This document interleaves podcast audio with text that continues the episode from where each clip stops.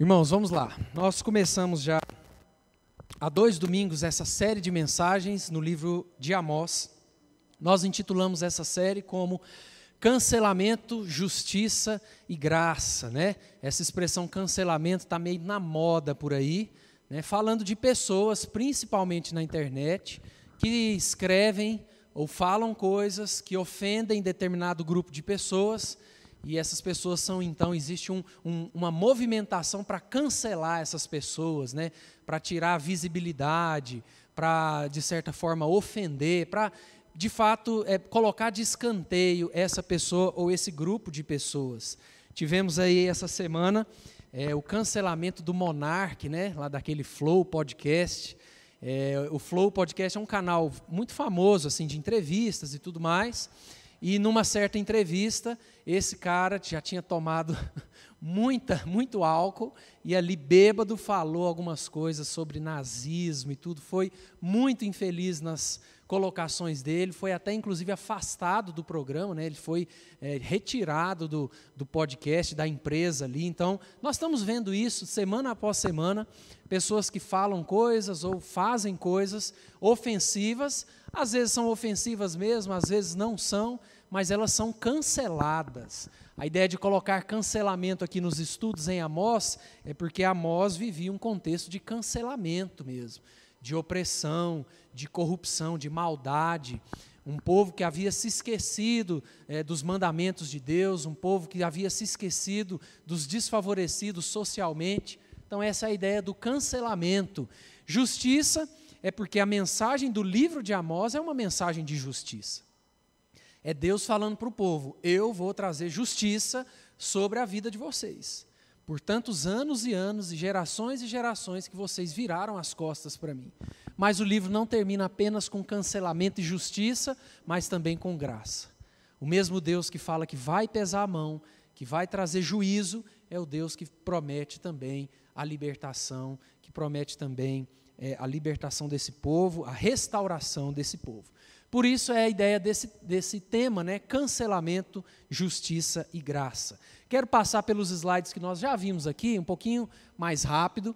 Lembrando que nós já estudamos quem foi Amós, vimos que Amós, esse nome é, no Antigo Testamento é o único aqui, né? nós não vemos outro personagem chamado Amós no Antigo Testamento.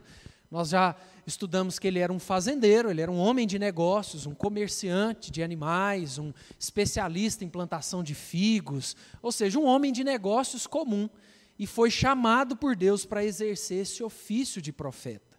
Quando nós olhamos para a vida de Amós, a gente vê que ele não era da família de profetas, ele não era filho de profetas, ele era um homem de negócios comum que veio da cidade de Tecoa, que era uma cidadezinha a 10 quilômetros de, de Belém, e ele foi chamado por Deus para exercer esse ofício como profeta, como boca de Deus no meio do seu povo, no meio da sua geração, tá?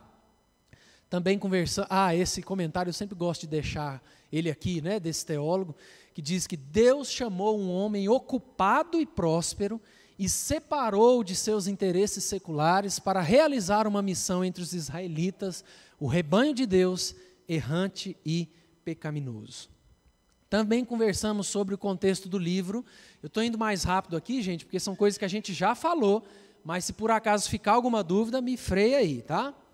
O contexto do livro vai nos mostrar que Amós profetiza entre o reinado de Jeroboão, que era rei do norte, e Uzias, rei do sul. A gente também aprendeu que esse era um tempo próspero para o povo de Israel. Poderio militar próspero, os negócios dando bem, as coisas indo bem, mas mesmo assim, um período de idolatria, de imoralidade, um período de corrupção jurídica, de opressão dos pobres, por isso a ideia do cancelamento. E a gente já sabe que a consequência desse distanciamento do povo de Deus, da vontade de Deus, foi o cativeiro. Né?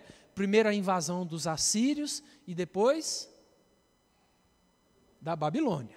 Tranquilo, né, gente? Sem problema. Conversamos também sobre o tema e a mensagem do livro, né? Olha só, o tema central é a justiça social como manifestação indispensável da verdadeira piedade. Ou seja, Deus queria ver na prática a vida desse povo realmente mostrando atitudes de um coração transformado. não era o que estava acontecendo aqui.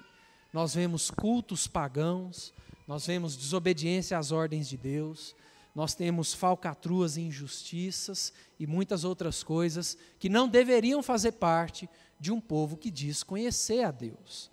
E aí, a última informação de revisão, a gente vê que a mensagem de Amós é de condenação e castigo, mas também de esperança. Primeiro, nós temos a mensagem da dominação do povo de Deus por uma nação pagã, ou seja, Deus falando: vocês serão invadidos, a tão sonhada terra prometida será perdida, e eu que estou fazendo isso. Isso é justiça, isso é juízo meu sobre vocês, para que vocês aprendam e voltem o coração de novo para a minha vontade. E, em um segundo momento, nós temos a garantia de que Ele mesmo manteria um remanescente fiel e o livramento viria de Suas mãos. Em nenhum momento da história, não só em Amós, como também em Miquéias, como em Ezequiel e vários outros profetas, em nenhum momento Deus engana o povo. Deus sempre foi claro com o povo a respeito da sua vontade e depois claro com o povo a respeito do que ia acontecer. Lembram lá em Miqueias, quando Miqueias enfrentava os falsos profetas? Enquanto Miqueias estava falando assim, gente, o negócio vai ser feio. Gente, presta atenção. Gente, volta o coração para Deus. Gente, vai ter o cativeiro de 70 anos na Babilônia. Os falsos profetas diziam o quê? Nada disso vai acontecer. Isso é ilusão, isso é mentira. Miqueias tomou muito vinho ontem, ele está meio virado assim, ele não sabe o que ele está falando. Em todo contexto a gente vê esses falsos profetas. E Deus nunca enganou o povo. Lembra qual foi a orientação de Deus para o povo na Babilônia?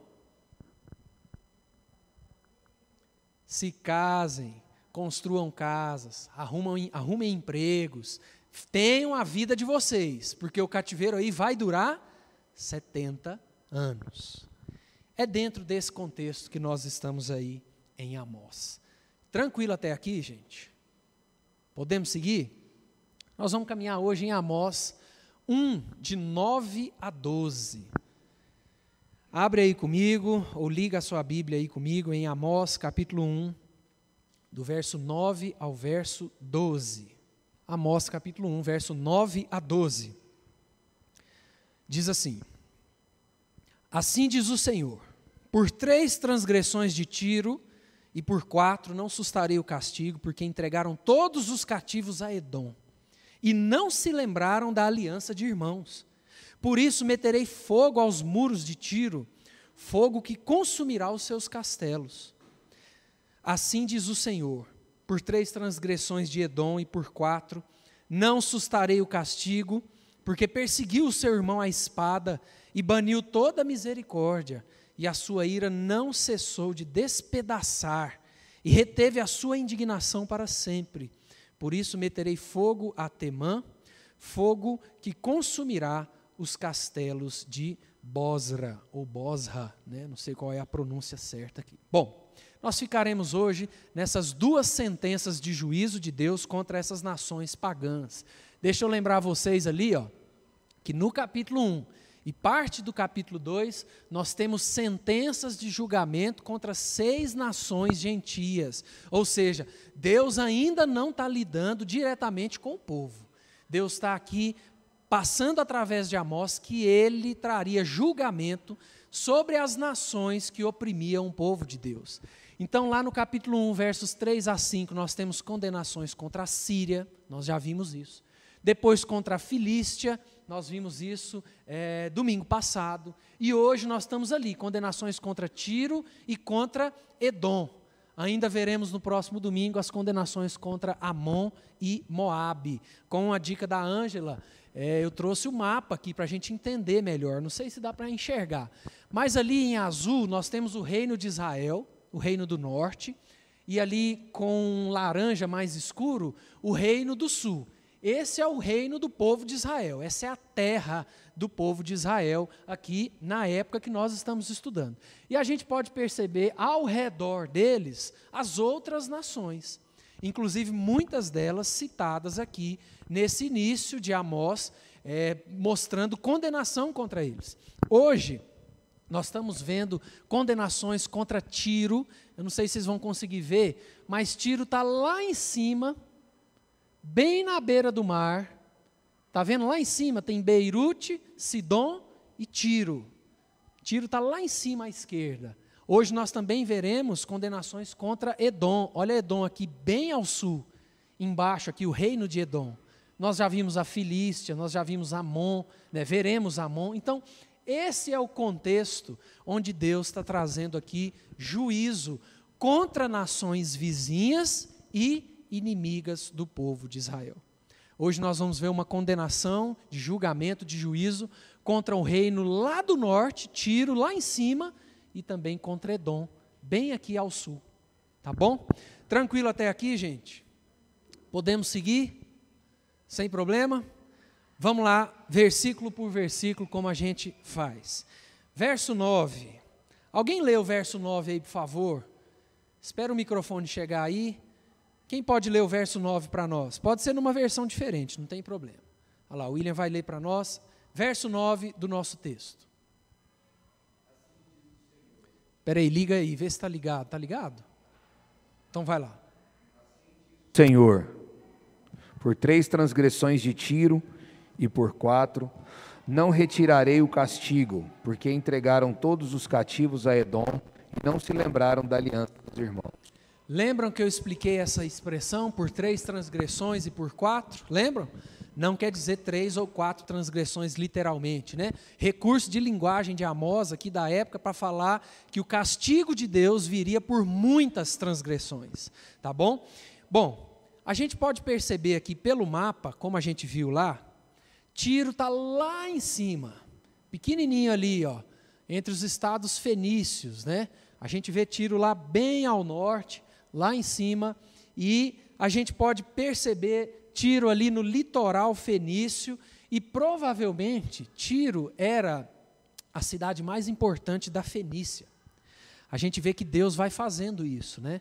para ele falar das sentenças de juízo contra as nações, ele vai citando cidades importantes, é, características importantes. A gente viu alguns versículos atrás Deus citando Gaza e outras regiões que eram regiões de fertilidade.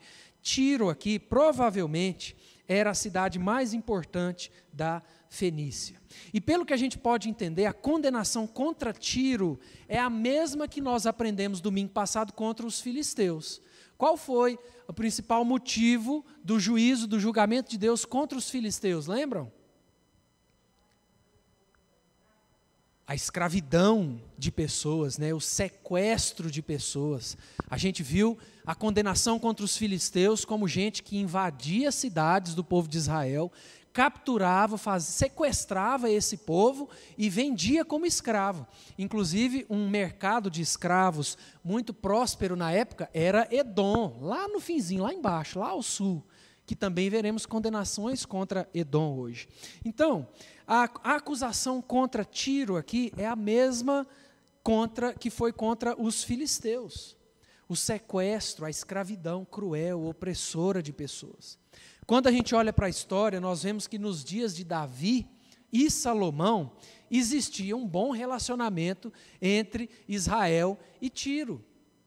É por isso que no verso 9 no finzinho do verso 9, Amós fala: Não se lembraram da aliança de irmãos. Por que, que ele diz isso? Porque na época do reinado de Davi e no reinado de Salomão, existia um bom relacionamento entre as nações, entre Israel e Tiro. E como a gente viu no mapa, eles eram vizinhos né, geográficos. Então existia um tratamento cordial entre esses povos. Existia uma certa aliança política, uma certa amizade entre essas nações. E, é, e ao que parece, depois de Davi e Salomão, quando o reino divide, há também um rompimento nesse bom relacionamento entre Israel e Tiro. Por isso que Amós diz: não se lembraram da aliança de irmãos. Olha o que diz lá em 1 Reis 5, 1. Enviou também Irão, rei de Tiro, os seus servos a Salomão, porque ouvira que ungiram a Salomão rei em lugar de seu pai pois Irão sempre fora amigo de Davi. Então existia um bom relacionamento alguns anos atrás entre Tiro e Israel. A gente vê a citação aqui em 1 Reis de que Irão, rei de Tiro, era amigo de Davi. Mas com o passar dos anos, Tiro também começou a vender cativos judeus aos edomitas, como fizeram os filisteus, que nós vimos domingo passado. Olha só o que, que Ezequiel 27, versos 12 e 13 diz. Também Ezequiel aqui é, celebrando né, a queda de Tiro, ou seja, o cumprimento da profecia que estamos lendo hoje. Tarsis negociava contigo por causa da abundância de toda sorte de riquezas. Trocavam por tuas mercadorias prata, ferro, estanho e chumbo. Javã, Tubal e Meseque eram os teus mercadores. Em troca das tuas mercadorias, faziam o quê? Davam escravos e objetos de bronze. É justamente o que a gente vê aqui como sendo a acusação contra Tiro, uma nação que antes tinha um bom relacionamento com Israel, esse bom relacionamento foi quebrado e eles começaram também a sequestrar e a escravizar judeus e a vender pessoas como escravos. Mas a transgressão de Tiro, ao que a gente já entendeu, ainda era pior do que a dos filisteus. Porque no verso 9, no finzinho, a gente vê Amós dizendo: Porque entregaram todos os cativos a Edom, ou seja, sequestraram pessoas e venderam é, como escravos em Edom, e não se lembraram da aliança de irmãos. Não deram conta, não levaram em consideração a aliança que existia entre Davi e Irão não levaram em consideração a aliança entre irmãos. E no verso 10, nós vemos ainda na continuidade desse julgamento, Deus dizendo: Por isso, meterei fogo aos muros de Tiro, fogo que consumirá os seus castelos. Aqui Deus declara o seu julgamento, a sua sentença de juízo contra essa nação, que se virou contra o povo de Israel e passou a fazer o que os filisteus faziam, que era o sequestro de pessoas é, e a venda dessas pessoas como escravos, o lucro através da escravidão. E a história vai nos mostrar que em 332 a.C., Alexandre o Grande dominou Tiro e dizimou esse lugar. Acabou com tudo. Depois da Síria, da Babilônia, Alexandre o Grande foi quem invade a Tiro e acaba com tudo. A história vai nos mostrar que foram aproximadamente 6 mil mortes, dessas 6 mil, 2 mil mortes é, crucificando pessoas e 30 mil pessoas vendidas no mercado de escravo. Aquilo que Tiro estava fazendo com o povo de Israel, eles sofreram lá na frente. A nação invade, domina tudo, mata, e, e, pensando aqui, gente, 6 mil pessoas nesse contexto e nessa época, 2 mil pessoas crucificadas, 30 mil pessoas sendo vendidas como escravos, isso era um número assustador. E a gente vê essa profecia se cumprindo justamente ali. Quero convidar você a abrir um outro texto, que vai nos mostrar Ezequiel também falando contra a destruição de Tiro. Abre aí comigo Ezequiel 26. É um texto um pouquinho maior, por isso que eu não coloquei aqui no slide, porque ia ficar uma letra muito pequena. Abre aí comigo Ezequiel 26, de 7 a 14.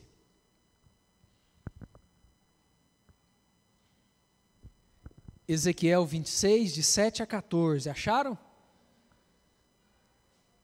Sim, beleza? Vamos lá? Olha o que diz o texto. Porque assim diz o Senhor Deus: Eis que eu trarei contra Tiro a Nabucodonosor, rei da Babilônia, desde o norte o rei dos reis, com cavalos, carros e cavaleiros, e com a multidão de muitos povos. As tuas filhas que estão no continente, ele as matará à espada, levantará baluarte contra ti, contra ti levantará terra plena e um telhado de paveses Disporá os seus arietes contra os teus muros, e com os seus ferros deitará abaixo as tuas torres. Pela multidão de seus cavalos te cobrirá de pó. Os teus muros tremerão com o estrondo dos cavaleiros, das carretas e dos carros. Quando ele entrar pelas tuas portas, como pelas entradas de uma cidade em que se fez brecha, com as unhas dos seus cavalos, socará todas as tuas ruas. Ao teu povo matará a espada, e as tuas fortes colunas cairão por terra. Roubarão as tuas riquezas, saquearão as tuas mercadorias, derribarão os teus muros e arrasarão as tuas casas preciosas. As tuas pedras, as tuas madeiras e o teu pó lançarão no meio das águas. Farei cessar o arruído das tuas cantigas, e já não se ouvirá o som das tuas harpas. Farei de ti uma penha descalvada, virás a ser um enxugadouro de redes, jamais será edificada, porque eu, o Senhor, o falei, diz o Senhor Deus. Isso aqui nós vemos justamente a respeito do que Alexandre o Grande terminou em 332 a.C. Tiro, e como a gente vê aqui, Tiro virou um lugar deserto, acabou com tudo. Como a gente vê em algumas expressões em Ezequiel, em outras partes, virou um lugar de pendurar redes. Então essa profecia se cumpre uns anos mais tarde e Tiro, essa nação que se virou contra o povo de Israel, que desprezou a boa aliança que existia entre Davi e Irão e começou a sequestrar e a vender judeus, aqui nós vemos a sentença de julgamento de Deus contra Tiro, contra essa nação. Tranquilo, gente? Alguma dúvida? Podemos caminhar? No verso 11 a gente vê a sentença de julgamento de Deus contra Edom. Olha o que diz verso 11 do nosso texto. Assim diz o Senhor: por três transgressões de Edom e por quatro não sustarei o castigo, porque perseguiu o seu irmão à espada e baniu toda a misericórdia, e a sua ira não cessou de despedaçar e reteve a sua indignação para sempre. Agora nós temos o início da acusação e da sentença contra Edom. Edom já foi muito citada no nosso texto, né? Edom foi citada na sentença contra os filisteus, foi citada agora também na sentença contra Tiro, justamente porque Edom era uma nação, era um lugar que cooperava com toda essa opressão, com toda a maldade das nações. Edom era um lugar de mercado de escravos. Edom era um lugar onde pessoas iam ali naquele mercado negro, nas coisas ilícitas, venda de pessoas, pessoas sequestradas, pessoas é, que estavam ali porque foram raptadas da sua casa, da sua cidade. E lembrem também que os edomitas, eles eram descendentes de quem? Lembram? Nós falamos domingo passado. Esaú, né? Os edomitas eram descendentes de Esaú, irmão de Jacó. E é por isso que a gente vê, parece que a mão de Deus vem mais pesada aqui contra Edom. Porque nós estamos falando de uma nação que é descendente da sua outra irmã, Isaú e Jacó. Jacó, cujo nome foi mudado para Israel. Nós vemos aqui então os edomitas, descendentes de Isaú, em guerra sangrenta, em opressão violenta contra os descendentes do irmão. E é por isso que parece que a, a coisa é mais pesada aqui quando Deus fala é, sobre Edom. A guerra, as atrocidades de Edom contra Israel tinha uma conotação muito mais forte. A gente vê aqui que são irmãos guerreando, se matando, se escravizando. E é por isso que a acusação aqui é séria. No verso 11, olha o que diz ali: porque perseguiu o seu irmão. Amós não fala que perseguiu Israel, ou a nação, ou os judeus, porque perseguiu o seu irmão, a espada, e baniu toda a misericórdia. É por isso que existe um, um, algo mais sério aqui contra Edom. Olha só, essa desavença que começou no ventre de Rebeca, perdurou com os anos e se perpetuou nas descendências aí de Jacó e Esaú. Desde antes da monarquia em Israel, nós vemos a guerra contra os edomitas. Então, essa rixa que começou lá no ventre de Rebeca, que essa briga entre irmãos, essa família cheia de falcatruas, onde um engana o outro, onde a mãe pega e fala assim: vem cá e ganha a bênção lá no lugar. Essa família cheia de problemas, como todas as nossas são. Lá, na, no ventre de Rebeca, começa essa desavença entre Jacó e Esaú, e essa desavença se perpetua para os seus descendentes, e isso vira guerra sangrenta um contra o outro. Inclusive antes do reinado de Saul, Davi e Salomão, a gente vê Israel em guerra contra os edomitas.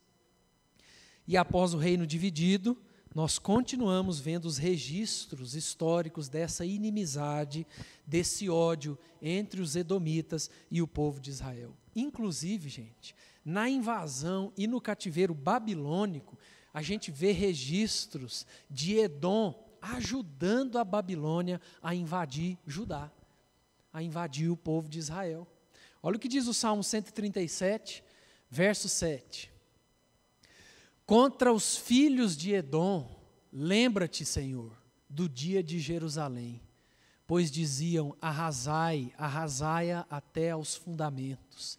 Esse salmo fala do tempo da Babilônia, e a gente vê o salmista falando: Deus, lembra dos filhos de Edom porque os edomitas ajudaram a Babilônia, os edomitas torciam pela nossa morte, pela nossa derrota. É o registro do salmista aqui no Salmo 137, verso 7. Olha o que esse comentarista nos diz. A maior transgressão de Edom foi ter declarado guerra contra Israel e cometer barbaridades contra esse povo que era seu irmão. O progenitor de Edom foi Esaú irmão de Jacó, antepassado distante do povo de Israel. Era para a gente ter, era para eu ter colocado Gênesis 36, depois a gente vê. A partir dos dias de Davi, houve amarga rivalidade entre esses dois povos. E em certas ocasiões, Israel cometeu barbaridades contra Edom, mas de outras vezes, Edom é que cometeu barbaridades contra Israel. Quando a gente volta lá no nosso texto, do verso 11, olha a descrição de Amós aqui, a descrição de Amós. Aliás, a descrição que Deus dá através de Amós. Ele diz que Edom perseguiu seu irmão à espada e baniu toda a misericórdia, e a sua ira não cessou de despedaçar. O hebraico usado por Amós aqui para falar de despedaçar era a mesma palavra, era a mesma expressão usada para falar de um animal que despedaçou outro. A gente pode pensar aí na figura de um leão que pegou uma ovelha e despedaçou essa ovelha. É essa mesma expressão que Amós registra aqui no hebraico, dizendo que Edom não cansava de despedaçar. A ira era tão grande que a guerra entre Israel e Edom era guerra de sangue, era coisa feia mesmo, gente. E é por isso que Deus aqui traz a sua sentença de juízo contra Edom. No verso 12, olha o que nós lemos, pode falar.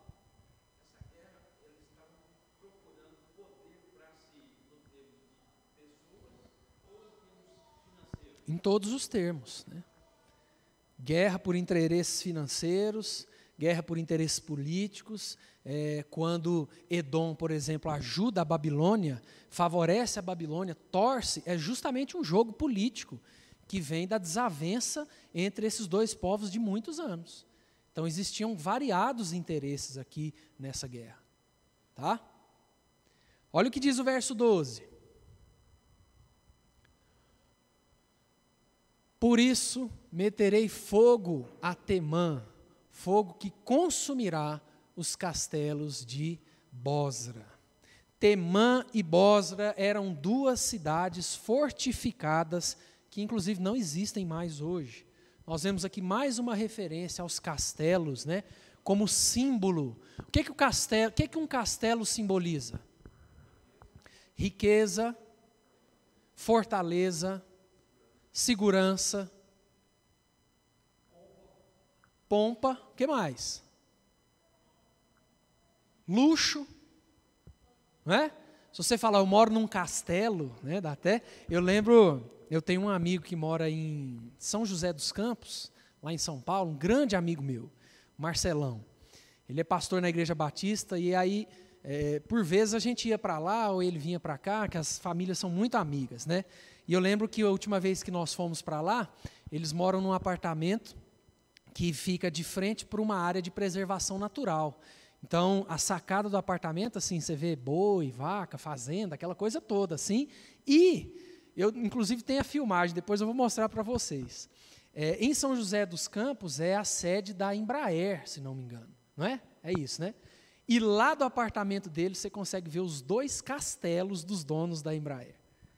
E aí ele fala que vez ou outra está lá na sacada e vê o helicóptero saindo, indo para Embraer, voltando para o castelo. Ou seja, você vê a filmagem, vê, gente, é, realmente isso. Tem alguém em São José dos Campos que mora num castelo? Tem, literalmente um castelo. Então, quando é, Deus fala que vai consumir com fogo, né, em outras nações ele falou os muros, os castelos, é justamente essa referência. Tudo aquilo que simbolizava segurança, força, poder e luxo seria derrubado, seria destruído por Deus. A ideia é justamente mostrar que todos esses símbolos né, da falsa pretensão do homem de achar que é forte, que é grande, que é poderoso, Deus diz: Eu vou destruir, eu vou acabar com tudo. E assim nós terminamos a sentença contra Edom. Olha o que, que John Stott comenta aqui dessa, dessa sentença. Eu achei interessante. As duas cidades edomitas são alvos adequados para o juízo. Com certeza, através delas corria o comércio escravagista que levou a Edom tal infâmia. A existência independente de Edom corria terríveis perigos quando os profetas perscrutavam o futuro.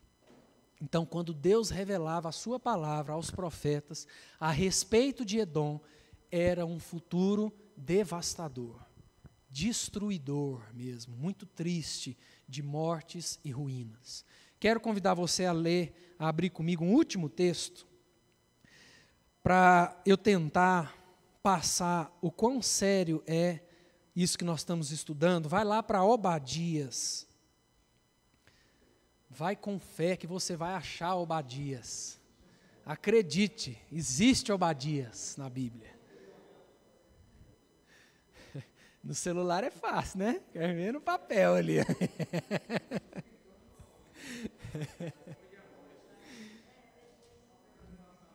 Aí, alguém que foi na escola dominical quando era criança, decorou a musiquinha dos livros. Obadias, Olha só, gente, como Obadias só tem um capítulo, olha o que Obadias diz do verso 10 a 14, falando dos Edomitas. Acharam aí? Por causa da violência feita a teu irmão Jacó, cobrir-te-á a vergonha e serás o quê? Exterminado para sempre. No dia em que, estando tu presente, estranhos lhe levarão os bens, estrangeiros lhe entrarão pelas portas e deitarão sorte sobre Jerusalém. Tu mesmo eras um deles, mas tu não devias ter olhado com prazer para o dia de teu irmão, o dia da sua calamidade, falando da Babilônia. Nem ter te alegrado sobre os filhos de Judá no dia da sua ruína, nem ter falado de boca cheia no dia da angústia. Não devias ter entrado pela porta do meu povo no dia da sua calamidade. Tu não devias ter olhado com prazer para o seu mal no dia da sua calamidade, nem ter lançado mão nos seus bens no dia da sua calamidade. Não devias ter parado nas encruzilhadas para exterminarem os que escapassem, nem ter entregado os que lhe restassem no dia da angústia. Essa é a sentença contra Edom. Mais uma nação gentia que vivia em constante guerra e opressão contra o povo de Israel.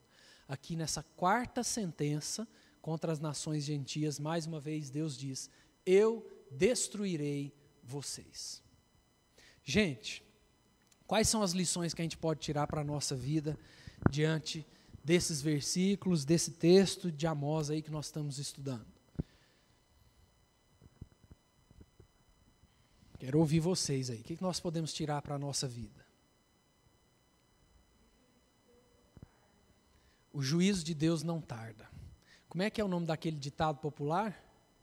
Errado tarda, mas não falha, né? Não, ele está completamente errado, né? O juízo de Deus não tarda. que mais?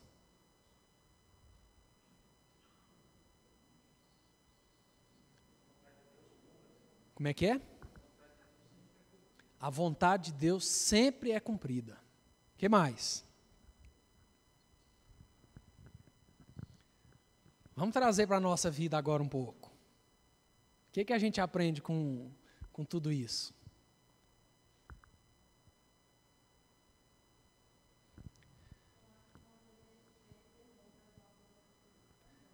Temor das nossas atitudes também. Quais será que são os castelos que nós temos nas nossas vidas? As coisas que nós apoiamos a nossa segurança ao invés de apoiar em Deus. Às vezes é a nossa situação financeira. Quando nós temos uma situação financeira confortável, isso pode se tornar um castelo na nossa vida. E ao invés de depender de Deus, a gente quer depender dos nossos recursos. Às vezes é a nossa saúde, às vezes é o nosso status social, às vezes é a nossa família. Nós, por vezes, construímos castelos na nossa vida. E por vezes Deus também vem até nós e fala: Eu vou tocar nisso aqui. Para você aprender que o castelo sou eu. O que mais, gente? o cancelamento de Deus é mais pesado e é justo, né? A gente vê muitos cancelamentos injustos por aí. O que mais, gente? Lições para a nossa vida. Tem muita coisa que a gente pode tirar aqui para o nosso coração.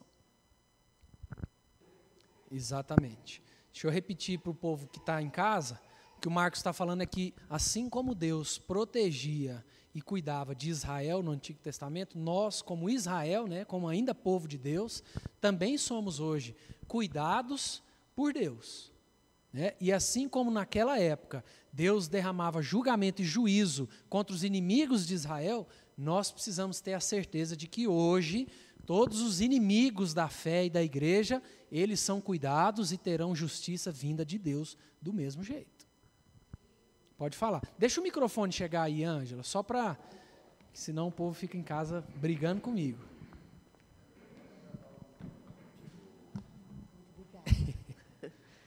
Eu acho que aponta para Cristo.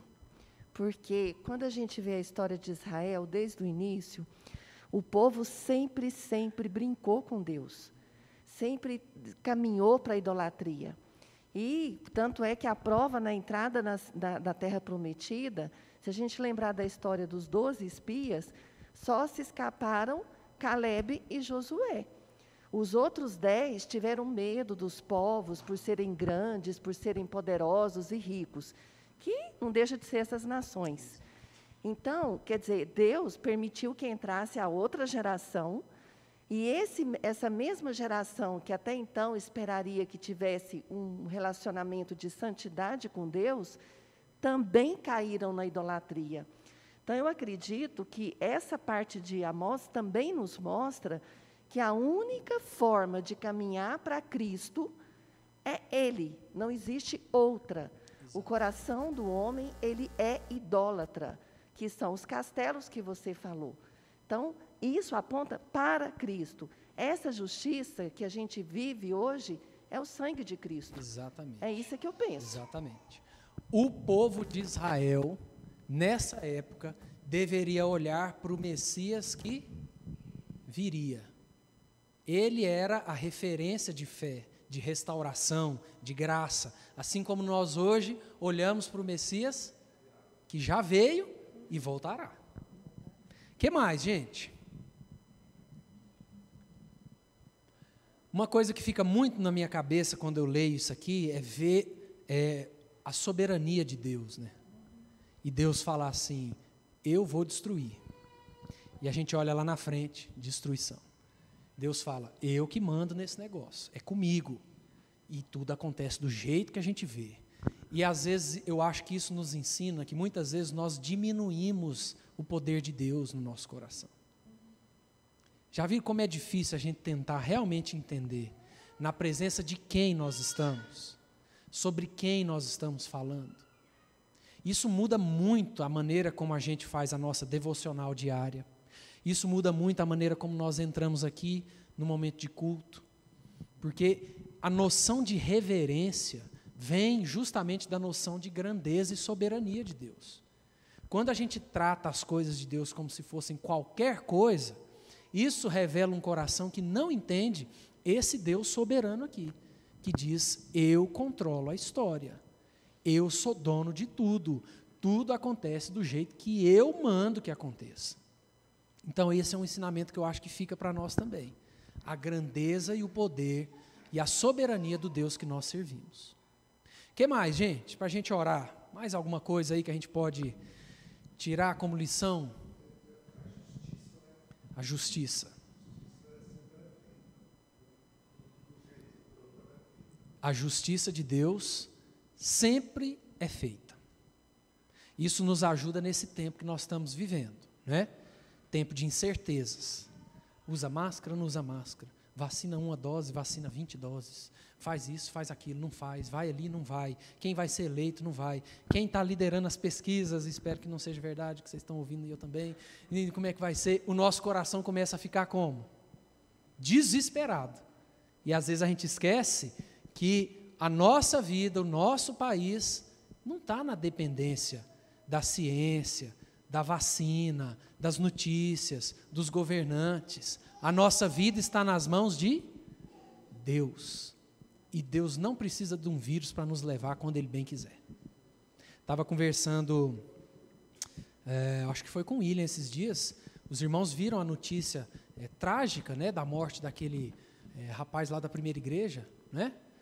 E aí fiquei pensando, ele estava, se não me engano, na frente do, do prédio dele, não é? Passeando com um cachorro, um acidente na rua, o carro vem, pega ele, e, e foi ali quase do lado de casa, depois o William estava até me contando. Eu fiquei pensando assim, gente, a gente vive num medo e num desespero, e às vezes a gente esquece que o momento que Deus quiser nos levar,